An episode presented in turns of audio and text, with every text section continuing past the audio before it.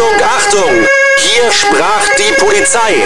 Der Podcast mit Münsters Sheriff AD Udo Weiß.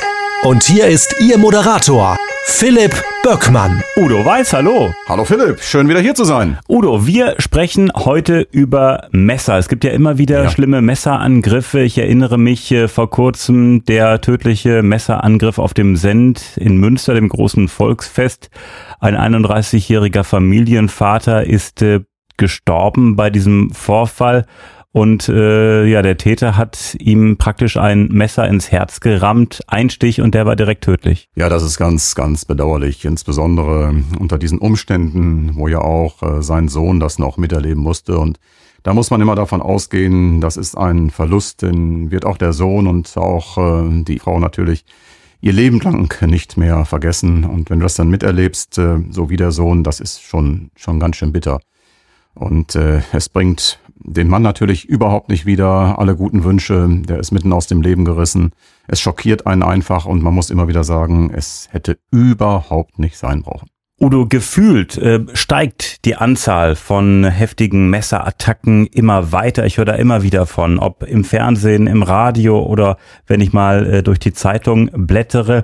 Ist das nur eine subjektive Wahrnehmung von mir, ein subjektives Gefühl oder lässt sich das auch irgendwie belegen? Also das ist, denke ich, nicht nur ein subjektives Gefühl. Mir geht das ähnlich und insofern äh, habe ich das dann ganz auch mal für mich persönlich aufgearbeitet und überprüft und noch ganz frisch in Erinnerung auch eine Pressekonferenz der Bundespolizei, die verdeutlicht hat, dass registrierte Straftaten mit dem Messer auf Bahnhöfen sich fast verdoppelt haben. Also konkret waren es 336 Taten auf Bahnhöfen, 82 in Zügen.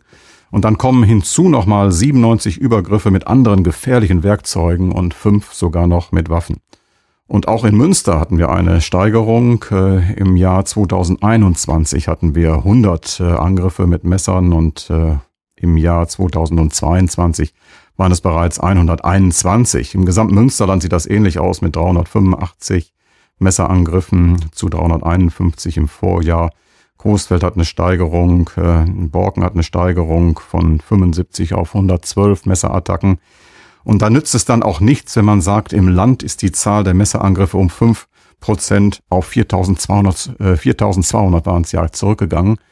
Das liegt auch an diesen Waffenverbotszonen, die eingerichtet wurden in Düsseldorf und Köln, geben aber ein etwas falsches Bild. Zum einen muss ich sagen, 4200, das ist immer noch eine ganz schöne Menge.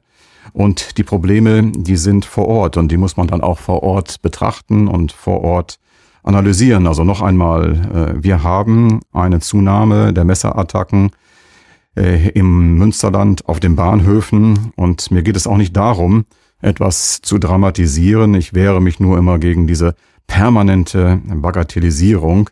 Das hilft keinem Opfer. Und äh, ich habe das auch über zehn Jahre mit der sogenannten Clan-Kriminalität äh, erlebt, wo man immer gesagt hat, das ist äh, nicht so wild und äh, das sind nur Einzelfälle und äh, wir sehen heute, was insgesamt dahinter steckt. Und insofern sehe ich das schon als ein enormes, enormes Signal, das wir beachten müssen. Und nebenbei, die Körperverletzungsdelikte sind auch in Nordrhein-Westfalen im Jahr 2022 um 24 Prozent gestiegen, also von 114 auf 142.000 Delikte.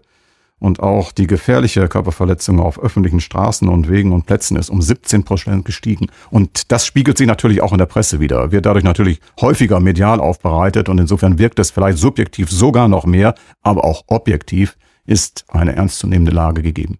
Ich habe gerade auch noch äh, Zahlen äh, rausgesucht und zwar aus äh, Berlin. Da gab es im vergangenen Jahr über 3300 Messerangriffe und das ist ein Plus von äh, knapp 20 Prozent gegenüber des Jahres davor. Äh, das ist eine wirklich krasse Entwicklung. Ja, das ist absolut schlimm. Da ist äh, sehr viel, wo wir mal drauf achten müssen, wo wir drauf eingehen müssen in der Erziehung, in der Schule, in der Politik, im Elternhaus, überall. Und äh, beim Messer ist halt eben das Schlimme, äh, wenn man das Messer mitführt, dann hat man immer auch eine Zugriffsgelegenheit. Und äh, wir wissen, was wir immer sagen im Bereich auch der Polizei, Zugriffsgelegenheit bedeutet immer gleichzeitig Tatgelegenheit. Und äh, später heißt es dann, das wollte ich gar nicht. Unterm Strich sieht es so aus, hätte man das Messer gar nicht mitgeführt, wäre es zu gar keiner Tat gekommen. Insofern ist gerade das Mitführen eines Messers ein Riesenproblem. Und wenn wir da jetzt mal ins Detail gehen, Udo, äh, warum sind Messer so gefährlich? Was macht das Messer als Waffe so gefährlich? Ja, vor allem, weil das Messer einfach unterschätzt wird. Wir kennen die Schusswaffen und glauben, das Messer ist dann äh, als ja, Sekundärwaffe nicht ganz so dramatisch. Das ist ein völlig falsches Bild. Denn ähm, beim Messer ist es gerade so, dass Messer verdeckt mitgeführt werden. Man sieht es der Person nicht an, dass sie das Messer dabei hat. Man ahnt nicht die Gefährlichkeit, die auch in dieser Person liegt, weil das Messer einfach absolut verdeckt geführt wird. Du brauchst kein Holster, nichts, das ist einfach unsichtbar in der Tasche, aber du hast es dabei und in deinem Bewusstsein. Messer sind dann ohne jede Vorbereitung und Erkennbarkeit sofort einsetzbar. Du brauchst nicht erst wie bei einer Pistole durchladen, sondern du ziehst sie einfach heraus, völlig verdeckt und kannst sie sofort überraschend, völlig überraschend einsetzen. Dann ist bei Messern so, dass du, gerade wenn du in Rage bist, diese Messer auch nacheinander in Folge einsetzen kannst. Du brauchst nichts nachladen, gar nichts, sondern stichst einfach mit dem Messer wahllos zu. Und äh, Messer sind dann auch häufig unkontrollierbar, insbesondere bei den Personen, die sie dann auch nutzen. Das sind ja nicht immer Profis, Militärs, die das äh, speziell dann auch geübt haben, sondern die sind unkontrollierbar. Es gibt eine dynamische Situation zweier Körper, die sich letztlich bewegen und der Zustich kann von daher völlig unkontrolliert überall hin erfolgen. Wir haben das mal sehr deutlich äh, bei einer Messe, der IPOMEX in der Halle Münsterland. Das war eine Messe, International Meeting and äh, Exhibition, äh, mit SEK-Kräften gezeigt, wo Kollegen dann einen weißen Maleranzug, äh, also einen Tatortanzug angezogen haben. Und äh, ein Kollege hat dann einen dicken Eddingstift genommen und damit das Messer simuliert. Und wenn man dann gesehen hat, hinterher dieser weiße Anzug, wo der überall diese Eddingflecken hatte, diese Striche hatte, dass alles Stichverletzungen, Schneidverletzungen gewesen wären, nahezu am ganzen Körper. Also man hat letztlich dann auch multiple Verletzungen, die dann sich auf Sehnen, Schlagadern, Leber, ja, Niere oder wie jetzt auch in dem letzten Fall auf das Herz beziehen. Und das sind häufig dann natürlich auch lebensgefährliche Verletzungen dabei, das hat etwas mit der unkontrollierten Bewegung zu tun. Es hat etwas auch damit zu tun, dass die Täter die ähm, Anatomie des menschlichen Körpers noch gar nicht kennen und äh, von daher auch das schlecht einschätzen können. Und äh, so wie in diesem Fall auch ein Stich mit dem Messer direkt ins Herz, da kann auch kein Notarzt mehr was machen, da kann noch so viele reanimieren. Also letztlich ist das so, vielleicht gibt es noch eine ja, eine Herztamponage, aber das blutet dann letztlich einfach aus und das, da bist du dann auch als, als Notarzt irgendwo am Ende und das ist eine ganz, ganz schlimme Verletzung dann auch und Messer, das muss man auch nochmal deutlich sagen, sind keine Abwehrwaffe. Messer sind reine Angriffswaffen und äh, es soll mir keiner kommen mit der Ausrede, ich brauche das nur zu meinem Schutz. Äh, also zur das, Verteidigung. Ja, ja, das ja, zählt Quatsch, überhaupt nicht. Ja. Das ist absoluter Quatsch, denn äh, damit eskaliert eine Situation viel mehr. Und ähm, Messer ist eine absolute Angriffswaffe. Und ähm, das ist auch häufig für uns als Polizei das Problem, dass man das unterschätzt. Denn ich weiß das äh, äh nicht selten bei dieser Messerattacken ist es schwierig, auf die Person einzugehen. Häufig sind sie emotional total in Rage, äh, häufig unter Drogen oder Alkoholeinfluss. Und äh, sie dann verbal auch richtig steuern zu können, ist sehr, sehr schwierig. Und dann ist manchmal auch das Ziehen der Schusswaffe, äh, Ultima Ratio, also das letzte Mittel dann auch. Und äh, später heißt es dann auch so in der öffentlichen Wahrnehmung, der hatte ja nur ein Messer. Das Messer ist lebensgefährlich. Und von daher, das Messer gehört nirgendwo hin. Wenn ich irgendwo hingehe, ist es sowieso verboten, auf Volksfesten, bei Demonstrationen, Sportverletzungen, aber es hat grundsätzlich überhaupt nicht irgendwie an einen Mann, Frau, Person. Denn wie gesagt, das Mitführen bedeutet Zugriffsgelegenheit und Zugriffsgelegenheit ist Tatgelegenheit. Also um mal ein Beispiel äh, zu nehmen, ein Polizist äh, steht hier, ein bisschen weiter steht einer, der hat ein Messer und der droht jetzt, ich steche hier alle ab äh, und äh, hält das Messer so als Drohung nach oben und dann ist natürlich äh, die Frage, schießen, nicht schießen, wie geht man damit um? Ähm, wenn eine Bedrohungslage dann ähm, entsteht. Äh, und ich glaube, das ist, was du meintest, dass dann nachher gesagt wird, oh, warum hat er denn da einen Warnschuss abgegeben, warum hat er denn da geschossen? Äh, der Polizist, äh, der hatte doch nur ein Messer. Ja, ja, das Messer wird einfach äh, total unterschätzt. Natürlich haben wir auch heute noch andere Möglichkeiten. Ähm, über Taser. Taser zum Taser. Beispiel dann auch, sofern er vorhanden ist und wirkungsvoll eingesetzt werden kann. Natürlich versuchen wir das mit der entsprechenden Ansprache. Natürlich versuchen wir das, indem wir versuchen, Distanz zu schaffen und äh, insofern mögliche Opfer und Täter dann auch zu trennen. Aber ähm, es gibt da kein Idealrezept. Natürlich wird es so, dass äh, geübt in der Ausbildung, in der Fortbildung ständig trainiert, in der integrierten Fortbildung bei uns ständig trainiert und äh, auch im Bereich äh, des äh, Schießtrainings ständig trainiert dann auch. Aber diese Situationen sind einfach total dynamisch und äh, du hast einen unbekannten Menschen dir gegenüber. Du kennst seine Hintergründe nicht. Du weißt nicht, äh, wie stark er emotional berührt ist. Du weißt nicht, ähm, welche Gedanken und auch welche Motive in ihm ruhen. Und äh, häufig, wie gesagt, ist es dann noch so, dass äh, daneben dann auch noch Alkohol und Drogen eine Rolle spielen. Er ist in diesem Bereich meistens sehr, sehr unkontrollierbar, kann affektartig reagieren. Eine äußerst schwierige Situation. Und selbst zu Hause ein Küchenmesser, ein Brotmesser kann auch schnell zur Waffe werden. Ja, absolut. Du bekommst sie ja auch überall, äh, Messer. Also es braucht ja nicht irgendwo ein, ein Jagdmesser, eine Machete sein, aber es ist letztlich alles auf dem Markt. Aber du hast es eben gesagt, ich brauche äh, bloß ein Küchenmesser, was überall vorhanden ist, von zu Hause mitnehmen.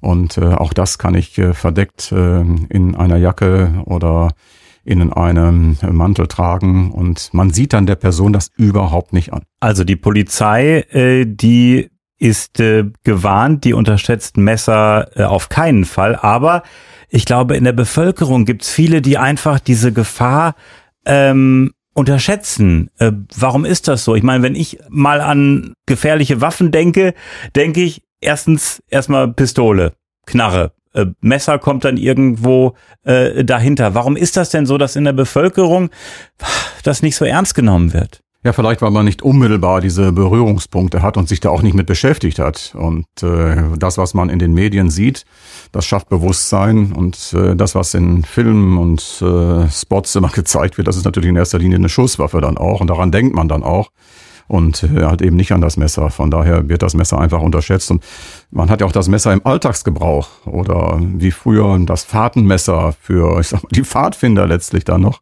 Oder das Taschenmesser, Ähm, so ein Schweizer Taschenmesser, absolut. ja. Ja, ja, absolut. Nun, das hat dann ein ganz anderes Bewusstsein geprägt und wird natürlich auch von diesen Menschen dann auch anders genutzt. Aber äh, von daher sind Messer in unserem Bewusstsein von ihrer Gefährlichkeit überhaupt nicht äh, richtig ja, richtig bekannt und man merkt es erst dann, wenn plötzlich einer mit einem Messer vor einem steht. Und dann erkennt man diese Situation, wo man sagt, was willst du denn jetzt überhaupt machen? Junge Menschen nutzen Messer vielleicht auch als ähm, Statussymbol. Ich kann mich erinnern, als ich äh, mal in der Schule war, das ist bestimmt schon ach, 25 Jahre her oder noch länger. Da gab schon die harten Jungs mit ihren Butterfly-Messern und so. Gibt's heute auch noch. Nur ist vielleicht heutzutage die Hemmschwelle gesunken, die dann auch wirklich zu benutzen? Ja, sicherlich ist das so. Die Hemmschwelle ist gesunken, die ähm, Brutalität hat zugenommen und auch der Respekt, der selbst immer gefordert wird, eingefordert wird, gegenüber anderen wird er dann gar nicht so herausgegeben. Und häufig ist es dann auch so, dass man, wie du schon richtigerweise sagst, auch einfach so ein Imponiergehabe hat und damit angeben will, ich habe das. Und äh, man gibt nach außen dann letztlich auch an, äh, dass ich das als ja nur Verteidigungswaffe nutze. Aber das ist kein Verteidigungswerkzeug. Nochmal. Und von daher gehört es nirgendwo in eine Manteltasche, in eine Jackentasche. Denn äh, ein solches Messer bleibt immer eine Angriffswaffe. Und äh, da darf sich hinterher auch einer nicht rausreden können und sagen, ja, ich habe das ja nicht so gemeint und so gewollt. Ich muss schon wissen, dass wenn ich das Messer einsetze, ich tödliche Verletzungen herbeiführen kann. Ich möchte einmal fragen, äh, aus deiner Karriere als äh, Polizist, äh, wie oft bist du mit einem Messer konfrontiert worden und gab es da auch schon ja heftige Situationen? Ja, das gab auch bei uns äh, natürlich schon äh, Situationen, wo Messer eine Rolle spielte, äh, dass es Messer gab, die einfach nur mitgeführt wurden, die man bei Durchsuchungen entdeckt hatten, dass Messer offen eingesetzt wurden. Es gab auch eine Zeit lang so ähm, eine ähm, Manier, dass man Messer, Tapetenmesser zwischen die Finger dann gelegt hatte und äh, dann konnte man da auch sehr schwere Verletzungen herbeiführen. Das sah so aus wie einfach eine Backpfeife, die man gegeben hat, aber dazwischen lag dann so ein scharfes Rasiermesser. Ähm, das äh, gab es schon. Ich kann mich auch an einen Vorfall noch erinnern, den ich dann in der Situation gar nicht äh, so empfunden habe, erst später. Ähm, wo ich dann auch einen äh, Ratscher am Hals abbekommen habe.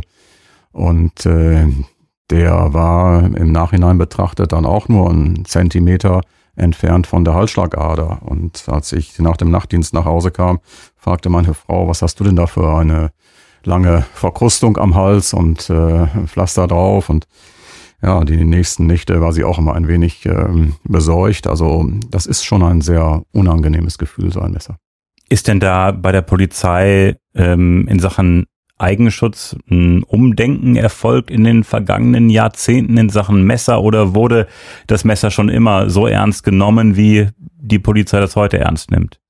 Also wir haben das immer ernst genommen, äh, weil wir natürlich auch eine andere Konfrontation in dem Bereich und ein anderes Konfrontationserlebnis dann letztlich auch haben. Von daher äh, war das immer schon äußerst äh, problembehaftet, ein äh, solches Messer. Ähm, das muss man schon so sehen. Aber ich sag mal so, äh, Leute fixieren und alles ist schon ein bisschen professioneller, so von den Handlungsabläufen. Oder war das früher auch schon so, dass man da wirklich äh, genau wusste, wie geht man mit äh, denjenigen um? Hat die Polizei da auch irgendwas gelernt in Sachen Messer? Gibt es da irgendwo eine Entwicklung? Ja, also die sind ja, diese Entwicklung ist ja über Jahrzehnte gegangen. Ich sag mal, wir wissen ganz genau, wie viele Personen äh, zu durchsuchen haben. Äh, es gibt Sicherungsstellungen, diese L-Stellungen, die wir zum Beispiel durchführen. Es gibt eine Z-Stellung. Äh, es ist eine Frage, wie transportiere ich Personen? Und selbst dann, wenn ich Personen auch in Handfesseln transportiert habe, wird äh, anschließend nochmal der Streifenwagen durchsucht äh, weil es immer noch mal sein kann, du kannst noch so gut durchsuchen, dass plötzlich irgendwie etwas abgelegt worden ist, was du vorher dann doch nicht entdeckt hast. Ähm, Wenn es ähm, ganz problematisch ist, dann durchsucht man auch zweimal und äh, lässt das noch einen anderen Kollegen machen, weil jeder dann auch wieder anders natürlich an die Sache herangeht. Äh, nein, das wird schon professionell gemacht, denn es geht letztlich ja auch darum, dass man auch sich selber in diesem Bereich wirklich schützen muss. Was hast du gerade eben nochmal gesagt? Z-Stellung unter anderem, was, was ist das beispielsweise? Ja, das sind äh, Sicherungsstellungen, Ja. wie Kollegen dann letztlich stehen, je nachdem, ob es sich um einen, ob es sich um zwei Täter handelt, wie die Täter sich äh, bewegen, wie die agieren. Und ähm, insofern, das, das macht man schon. Und man spricht sich auch dann vorher ab, auch wenn es dynamische Situationen sind, aber man spricht sich dann schon ab auf der Fahrt auch zum Einsatzort. Äh, man kann dann letztlich auch, ich sag mal, für das Team ein, ein Kennwort noch vereinbaren, wo man dann weiß, so das ist jetzt unser persönliches Kennwort für einen Zugriff. Jetzt muss das erfolgen und ähm, das läuft schon sehr professionell ab. Das Krasse ist, äh, wenn man irgendwie überlegt, woher bekomme ich eine Knarre, wüsste ich nicht wo, aber Messer ist relativ einfach dran zu kommen. Ja, absolut. Äh, Das kriegt jeder und äh, du brauchst ja kein Messer aus dem Jagdbedarf irgendwie, sondern du holst ja ein Messer einfach aus dem Haushaltsbedarf. Und da gibt es ja auch zig Angebote und egal ob im Supermarkt oder in der eigenen Küche hat man es ja auch im täglichen Gebrauch. Das kann schon dann mitgeführt werden. Und das Schlimme ist wirklich, das habe ich jetzt auch nochmal äh, aktiv wahrgenommen in unserem Gespräch, wenn ich da so drüber nachdenke, so eine Pistole muss ja erstmal laden und dann musst du ja auch damit umgehen können. Ne? Das ist ja auch so ein Rückschlag irgendwie, wenn du schießt. Und so ein Messer, unter uns, da könnte ja sogar ein 13-Jähriger mit umgehen. Ja, ich sagte ja, also jede Bedrohung mit einer Pistole ist mir lieber im Verhältnis zum Messer. Denn auch die Bewegungsintensität, und du siehst das letztlich dann ja auch nicht, die ist äh, problembehaftet. Und ähm, das, was dann alles so an Einzelverletzungen da ist, man braucht dir bloß mal eben eine Sehne abtrennen. Damit bist du natürlich selber auch schon wieder bewegungsunfähiger. Der kann dann wieder zustechen, nochmal zustechen und wiederum zustechen. Merkt das dann selber auch gar nicht, wie schwer die Verletzungen sind. Er sieht das ja auch gar nicht, kann das gar nicht kontrollieren, weil diese Verletzungen sind ja alle innerlich im Körper. Und in diesem ganz traurigen Fall haben wir es ja jetzt auch erlebt. Also ein Stich ins Herz und äh, dann ist das Leben nicht mehr rettbar. Also es ist bedauerlich, es ist schlimm und von daher sollte keiner in diese Situation gebracht werden und das geschieht am einfachsten dadurch, dass man wirklich kein Messer mitführt. Aber es gibt ja die üblichen Verdächtigen, also die bestimmt im Handschuhfach eine Pistole haben. Wenn sie rausgehen, haben sie mal ein Messerchen dabei. Äh, aber äh, ja, in Ordnung ist das auf gar keinen Fall. Ich meine, es ist immer so die Ausrede, ach, Verteidigung, Verteidigung.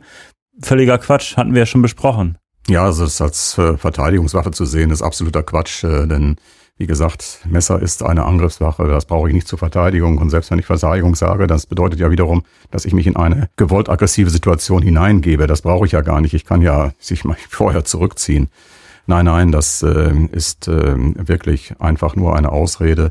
Und ähm, es ist so, hier muss sehr viel im Vorfeld letztlich geschehen. Es muss im Bereich des Elternhauses geschehen. Aber es ist, wie wir eben auch schon eingangs mal gesagt haben, alleine diese Vielzahl der Körperverletzungsdelikte, die auch nochmal in Nordrhein-Westfalen um 24 Prozent zugenommen haben, dann auch, muss man sich vorstellen, 142.000 Körperverletzungsdelikte auf öffentlichen Straßenwegen um Plätze, die sind auch nochmal um 17 Prozent gestiegen.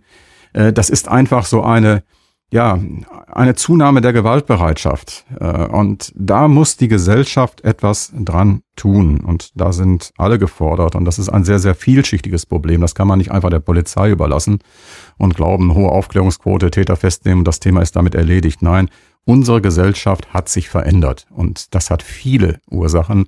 Und das müsste man analysieren und diese vielen Ursachen in der Summe auch angehen. Und wir sprechen über die Ursachen und über Lösungsmöglichkeiten in der nächsten Folge.